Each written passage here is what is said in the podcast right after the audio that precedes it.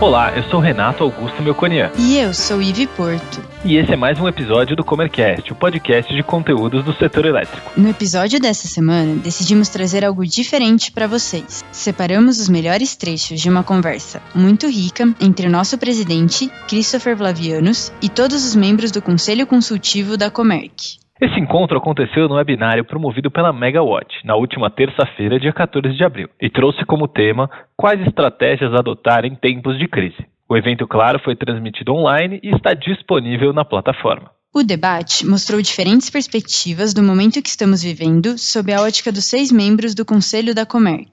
Mailson da Nóbrega é economista, já foi ministro da Fazenda e é colunista de economia da Veja. José Luiz Alqueres tem uma vasta carreira no setor elétrico, já foi presidente da Eletrobras e da Light. Marcos Jank é especialista em agronegócio e bioenergia, é professor e pesquisador do INSPER e tem uma longa experiência no mercado internacional. Márcio Fernandes foi presidente presidente da Electro por seis anos e fundou a Tutor, consultoria de gestão de pessoas. E Daniel Park, além de conselheiro da Comerc, também é parte do time da Megawatt e já trabalhou na Agência Estado e na Bloomberg.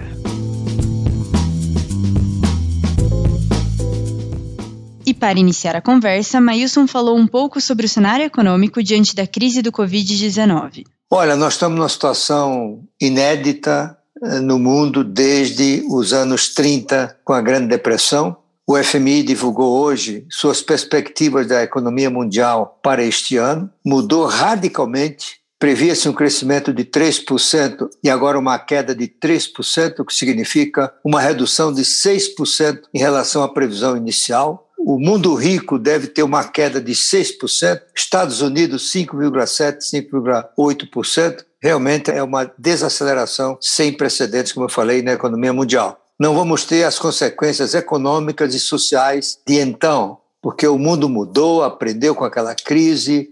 Só para citar alguns números dramáticos da época, os Estados Unidos foram para um desemprego de 25% de sua força de trabalho. Os americanos reagiram com medidas protecionistas que provocaram uma queda de um terço do comércio global levou muitos países à ruína. O Brasil sofreu dramaticamente com a queda dos preços do café. Hoje é uma situação muito melhor.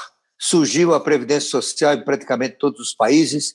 Os americanos criaram o seu sistema de previdência social naquela época. Surgiu uma regulação nova do mercado financeiro de, de mercado de capitais com a criação da SEC, a Stock and Exchange Commission americana. Surgiu o seguro-desemprego, programas sociais, food stamp e assim por diante. Ou seja, é um mundo mais consciente de que, nesse momento, o Estado tem uma função irrecusável, insuperável, de mobilizar recursos, de mobilizar sociedade, de mudar as regras para enfrentar a situação. O Brasil não vai passar incólume, como a gente sabe, por isso tudo. Ah, haverá uma desaceleração da atividade econômica, aliás, já está havendo. As consultorias dos departamentos econômicos do banco estão atualizando permanentemente as suas projeções nós, da Tendências, a última revisão feita duas semanas, três semanas atrás, nós prevíamos uma queda de 1,4% do PIB em 2020, no cenário básico. No cenário pessimista, queda de 4,5%. Muito provavelmente nós vamos transformar o cenário pessimista no cenário básico e se alinhar com o que vem acontecendo em todo mundo, uma queda do PIB da ordem de 4 a 5%. Significa uma elevação do desemprego. Algumas simulações mostram que pode haver um aumento de 4 milhões de perdas de postos de trabalho, levando a taxa de desemprego para menos de 12 para nas proximidades dos 16%. Enfim, é um momento difícil. O governo tem adotado medidas na direção correta, demorou um pouco para reagir, mas reagiu corretamente. Tem uma boa equipe, particularmente do Banco Central, que foi quem primeiro reagiu, né? Algumas complementações precisam ser feitas para que o crédito chegue às empresas. Em algum momento vai ser necessário criar uma garantia do Tesouro para evitar o empossamento dos recursos, porque os bancos dispõem de recursos. O Banco Central amplificou a possibilidade dos bancos de ofertarem crédito, mas eles têm a percepção de aumento do risco. É natural que seja assim.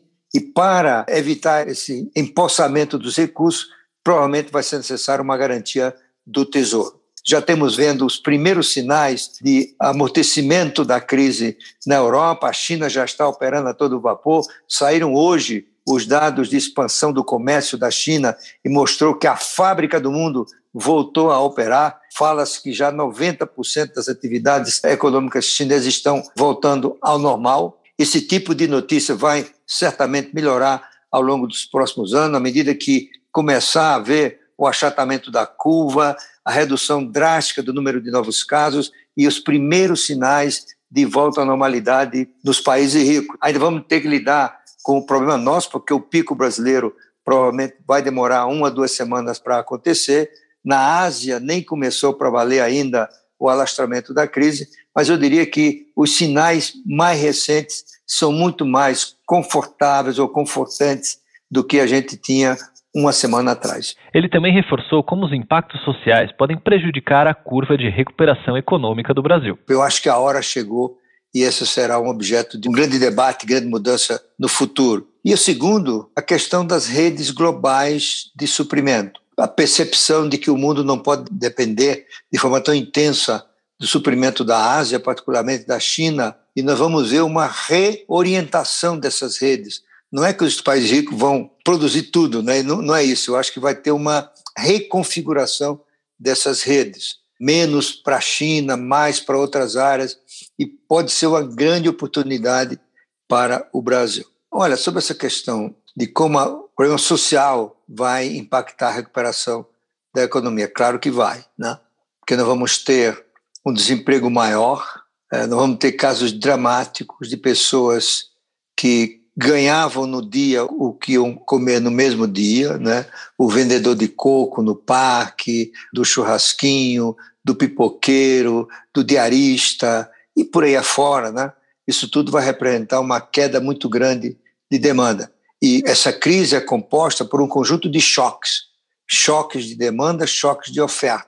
Choques de oferta quando a produção cai, que as pessoas trabalham menos porque não chegaram as peças as partes, os componentes para montar o produto final, as incertezas que levam as pessoas a consumir menos, tudo isso gera choque de demanda associado a choque de oferta. Difícil é medir qual é o impacto desse choque, mas seguramente a piora das condições sociais dos segmentos menos favorecidos vão ter implicações sérias na recuperação da economia. Eu acho que não será uma recuperação tão rápida infelizmente, como muitos estão falando, chamada recuperação em V. Cai rapidamente e depois recupera.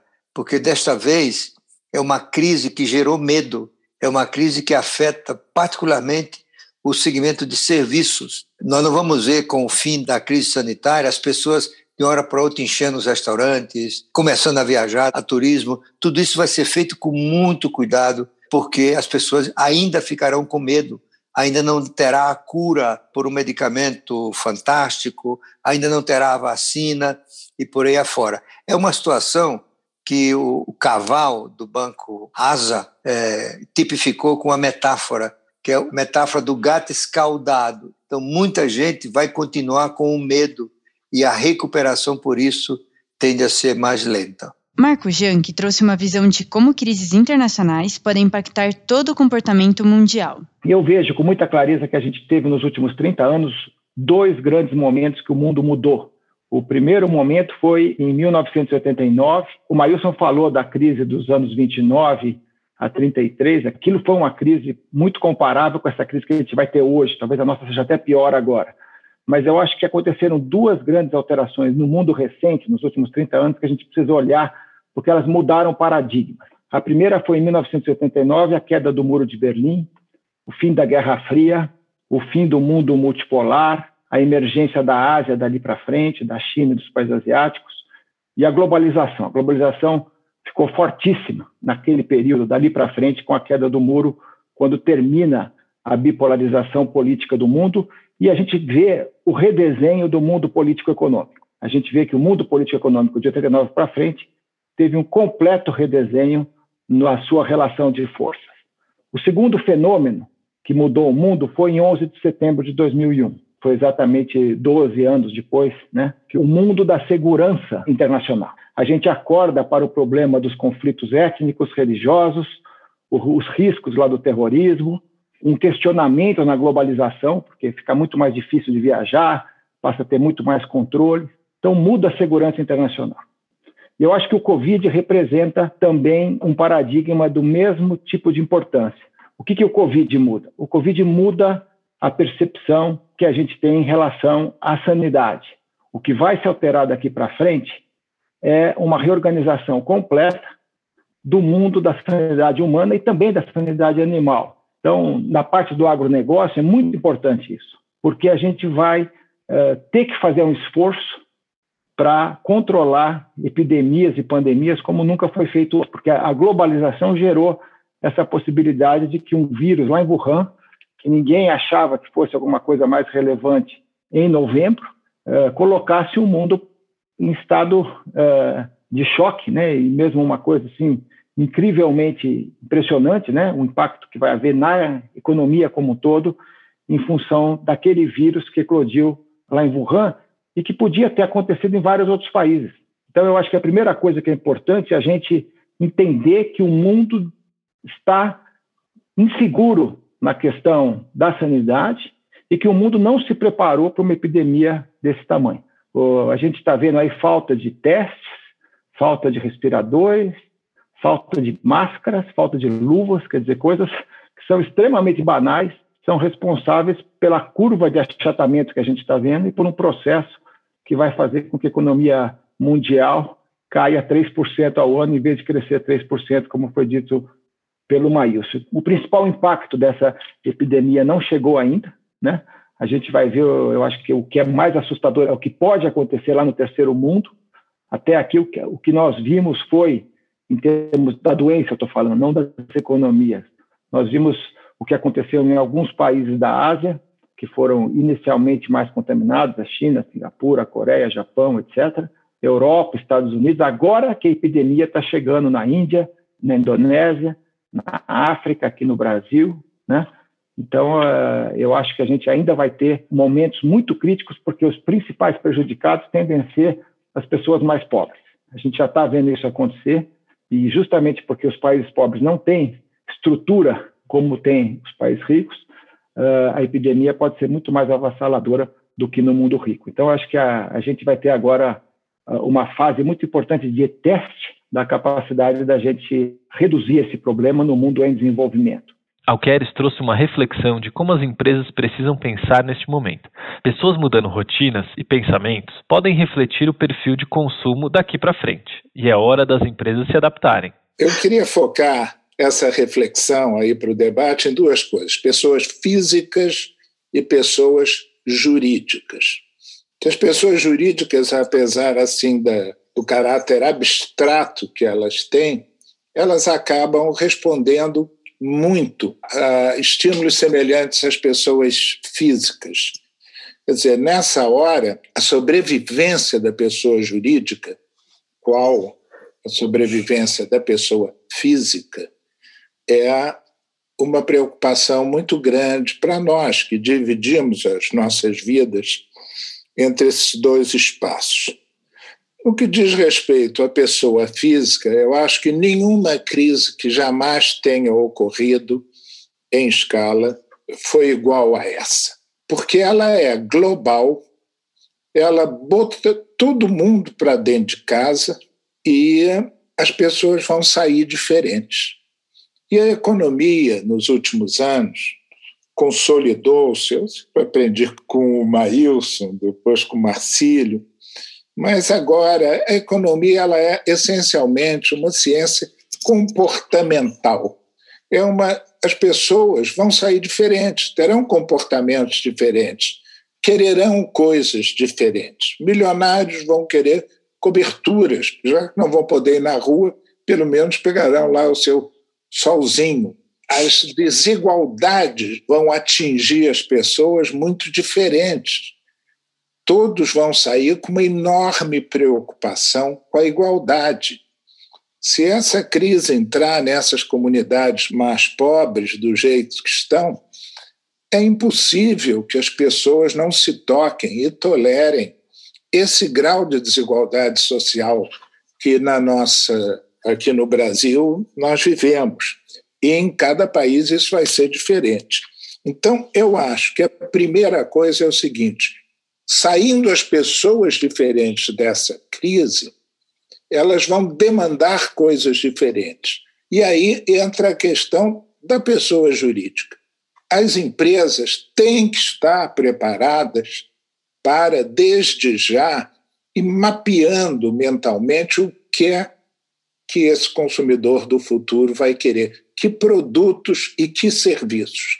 E quando a gente fala em que serviços, fala por excelência no que a Comerc tem feito nos últimos anos. Quando empresas passam por situações desse tipo, elas têm que muito rapidamente reagir segundo uma progressividade, que o primeiro ponto é o seguinte: ela é motivada pela sobrevivência. Então, o primeiro ponto é vamos parar as perdas. Você tem que ter uma estratégia imediata, imediata de parar as perdas.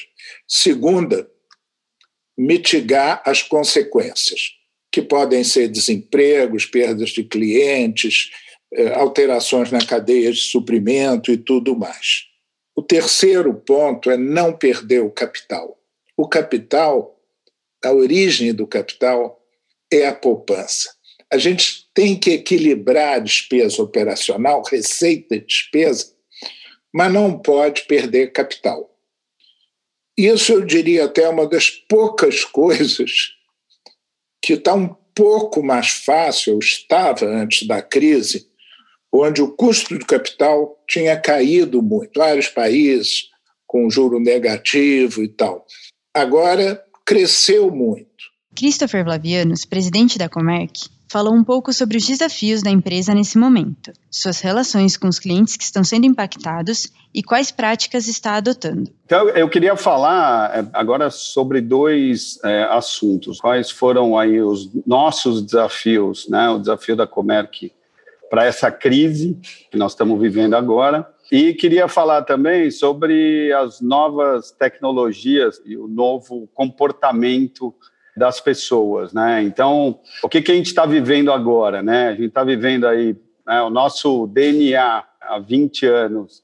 Ele é um DNA de focar no cliente, né? A gente começou como empresa de serviço de gestão, de trading, a gente veio crescendo, trazendo novos clientes para o mercado e trazendo novas soluções para os clientes. E esse tem sido um, um, período de exercício constante de negociação bilateral, né, desses mais de 100 colaboradores que estão na linha de frente é, no atendimento da Comerc. A gente atua como gestor da grande maioria dos casos, né, porque a gente tem uma carteira aí de mais de mil clientes de consumo e também a gente atua como fornecedor de energia em outros casos. E nós estamos numa situação de incerteza, e uma situação de incerteza que impacta todo mundo. Né? Impacta as empresas de shopping center, impacta academias que fecharam seus estabelecimentos por decreto, e algumas empresas de alimento, limpeza, mineração, hospital, que estão a 100% da carga e algumas até mais.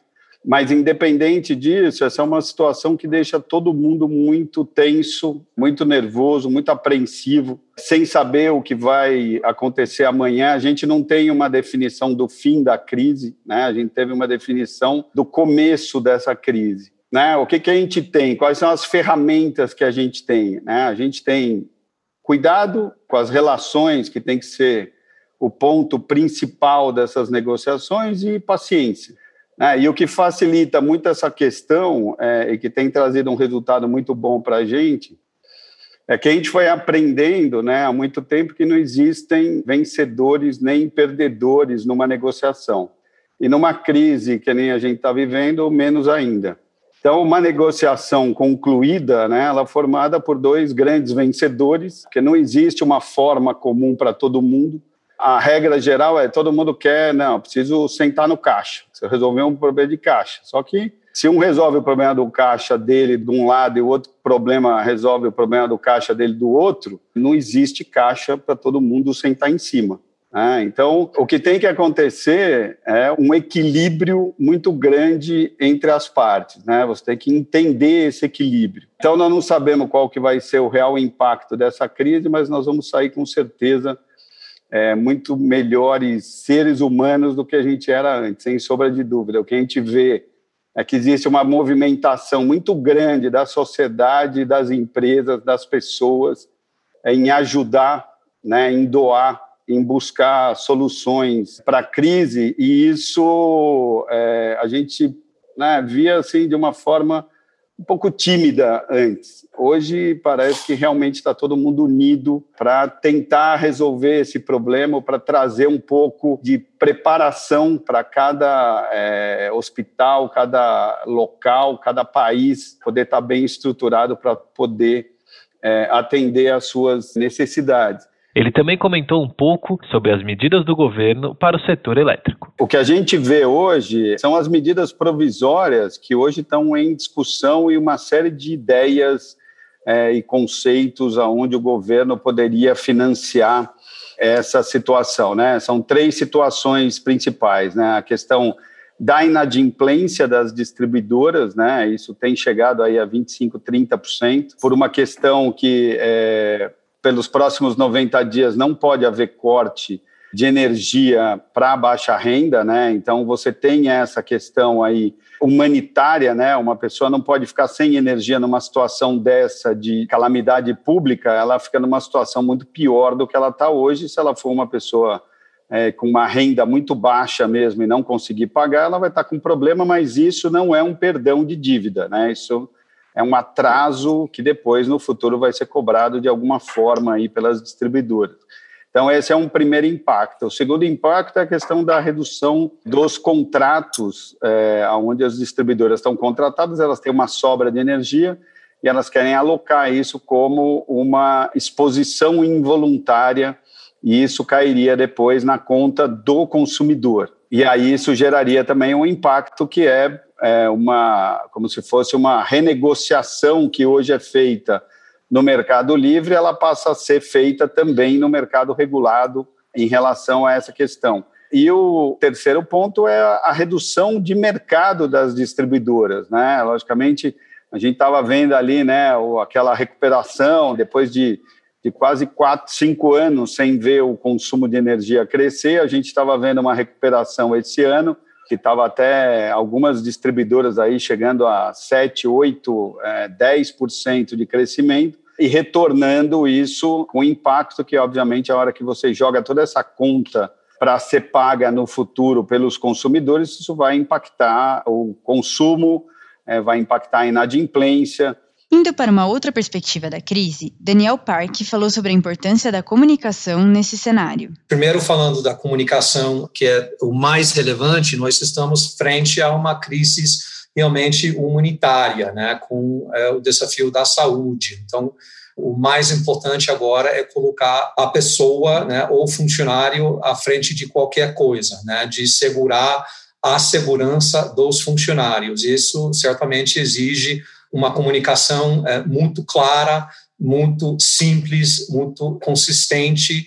E se tiver que errar nessa comunicação, tem que certamente errar pelo acesso da comunicação. Agora, é, junto com essa comunicação simples, consistente é, e clara para os funcionários, é muito importante estar comunicando e muito com os clientes. Nenhum negócio sobrevive sem é, uma boa comunicação é, com os clientes. Também é importante comunicação, claro, com os fornecedores. É, mas eu acredito que o foco número um tem que ser com funcionários e com clientes. E dentro desse pilar de comunicação com clientes, com fornecedores, também é um momento, é, acredito, de aproveitar e fazer, talvez dentro do possível, é, pesquisas é, ou surveys, de colher feedback é, do cliente e também do funcionário de ouvir suas opiniões. E isso vale do lado é, do negócio é, e do lado emocional, porque a comunicação deve ter um lado de empatia. Acredito é, que o Márcio pode chegar a tocar nisso. Mas é um momento de comunicar com bastante empatia. Márcio Fernandes abordou a gestão de pessoas e como a cultura é fundamental para uma empresa nesse momento de mudanças. Então eu vou trazer para vocês uma síntese do que eu tenho visto, vivido e ajudado empresas nesse momento é que a cultura passa a ser algo fundamental. A gente costuma dizer que até então tratar da cultura organizacional, gestão, pessoas era algo que muitas empresas podiam optar ou não agora é uma obrigação. Felizes são aqueles que foram visionários e começaram a tratar do tema antes da crise. Eles estão na frente. Mas ainda dá tempo. A gente tem visto muita gente reagindo e reagindo muito rápido. Por que, que eu digo reagindo? Para mim, a crise tem se manifestado em três etapas. A primeira etapa foi aquela etapa emergencial, que a gente não tem tempo de fazer muita coisa, a gente precisa remediar ao máximo, precisa cuidar das pessoas, endereçar ao máximo a saúde delas, os cuidados todos que nós precisamos tomar. E nós vimos exemplos incríveis de pessoas que conseguiram organizar-se muito rápido e dar essa atenção especial. E também, depois disso, focar também na situação de capital, liquidez, caixa, conseguir fazer com que o seu negócio fosse preservado. Esse foi o primeiro momento. O segundo momento é tentar, nessa nova situação que está posta, colocar um pouco de estabilidade no modelo, ainda que nós não estejamos mais no antes, mas ainda não tenhamos chegado no depois, a gente precisa estabilizar o modelo do durante a crise. E a gente precisa viver nesse momento e criar o maior número de adaptabilidade possível, fazendo com que as conexões com as pessoas possam se manifestar em oportunidades para a gente continuar sobrevivendo. Há indicações de que o normal que nós vivemos antes, nós não viveremos mais teremos muitos adendos, muitos ajustes e pessoas se mobilizando por caminhos novos. Então, nós precisamos começar a mapear quais são essas possibilidades, esses novos caminhos, entender como eu posso ser mais conectado, sobretudo mais humilde, e tentar de alguma forma fazer com que a forma como eu estou lidando com a crise nos momentos 1 e 2 possam representar uma reputação orgânica para o momento 3 e depois na reentrada na economia forte que esperamos que venha ainda esse ano, a gente possa ter algumas vantagens competitivas por não tentar implementar o velho para cuidar do novo. Ou seja, eu vou dar um exemplo real. É, a gente conversa sobre home office como nunca. O home office há 30 dias atrás era utopia. Hoje ele é uma realidade.